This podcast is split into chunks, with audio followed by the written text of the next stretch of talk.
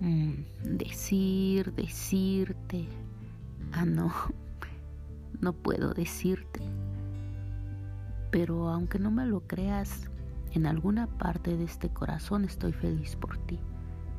Aunque mirarte ya no será lo mismo, o tal vez ya no sea posible. Espera, debo escribir por qué me gustaba mirarte.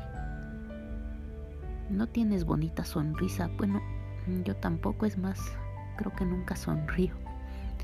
Pero tus ojos son dos, son redondos, me parecen dos círculos, como, como aceitunas, eso, me parecen dos aceitunas, siempre viendo hacia adentro, y yo preguntándome qué estarás viendo. Conociéndote un poco mejor, creo que vas al bosque. Creo que caminas a un bosque oscuro donde pretendes ser valiente y te enfrentas a dragones de dos cabezas y mágicamente los derrotas y sigues bosque adentro. Creo que puedo seguirte cuando te quedas callada. Entro a tu mundo y voy muy despacio detrás de ti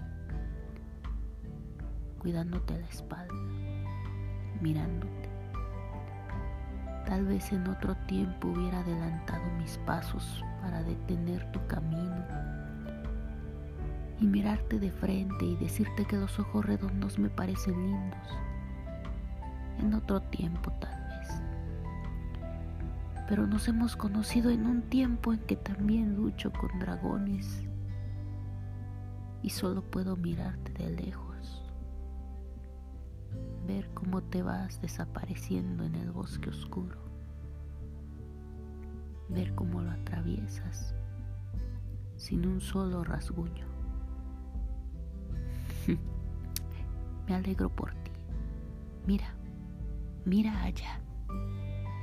Parece que alguien viene a tu encuentro y, y soy feliz. Soy feliz por ti. Has cruzado el bosque oscuro.